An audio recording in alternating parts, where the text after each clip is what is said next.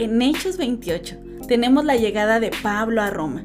Este capítulo narra la ruta de Pablo desde Malta hasta Roma. Al llegar Pablo a Roma, dio un sermón donde se dirigió primeramente a los judíos y luego a los gentiles o no judíos. Un dato curioso de este último capítulo del libro de Hechos es que la narración queda inconclusa. Se interrumpe y simplemente nos deja con Pablo predicando en Roma. Recordemos que el libro de los Hechos nos cuenta del principio del movimiento del Evangelio hasta su expansión hasta los confines de la tierra. Recordemos que en el huerto del Edén el hombre dudó de Dios y que ello le condujo a la desobediencia. El camino de regreso a Dios se recorre por medio de la fe, es decir, del creer. El creer conduce a la obediencia como Pablo dijo en Romanos 1.5. Por tanto, vemos que en aquel día algunos creyeron en el Evangelio y otros no. Y todavía sucede lo mismo hoy en día. Cuando nosotros compartimos el Evangelio a alguien, vemos que esa persona o lo puede recibir con mucho gusto en su corazón o simplemente nos da la espalda. El libro de los Hechos de los Apóstoles termina con Pablo predicando el reino de Dios y enseñando acerca del Señor Jesucristo sin que nadie le estorbara. Pero en realidad, la narración no concluye aquí, en el capítulo 28. El Espíritu Santo continúa actuando el día de hoy. Los hechos del Espíritu Santo no han terminado. Aún en nuestros tiempos, esta historia se sigue escribiendo.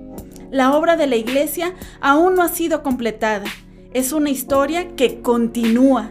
Lo que tú y yo hemos hecho, y hagamos en el poder del Espíritu Santo también forma parte de este relato.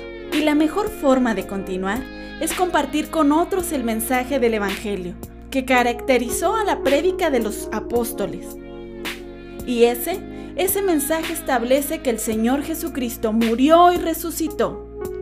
Por lo tanto, su obra de redención está al alcance de todos aquellos que por la fe acepten el don gratuito de la salvación que Dios hoy ofrece. Los hechos de los apóstoles aún continúan y este libro solo terminará con el arrebatamiento de la iglesia de Cristo, cuando Él venga a buscarla. El apóstol Pablo tuvo que compadecer ante muchos gobernantes, sin embargo, Pablo se alegró con cada oportunidad que le fue concedida para testificar del Señor Jesucristo ante reyes, gobernantes, sacerdotes, etc. Cada vez que Pablo compareció ante ellos, ante esta gente, se presentó y les contó lo que Jesús había hecho por él, cómo lo salvó, cómo se le apareció en aquel lugar, cómo le reveló toda la verdad. Y lo hizo con gran convicción y entusiasmo. La historia de hechos se sigue escribiendo el día de hoy contigo y conmigo. Haz que tu vida sea una narración que testifique el poder de la obra redentora de Jesús. Él murió para el perdón de nuestros pecados y resucitó para darnos vida eterna.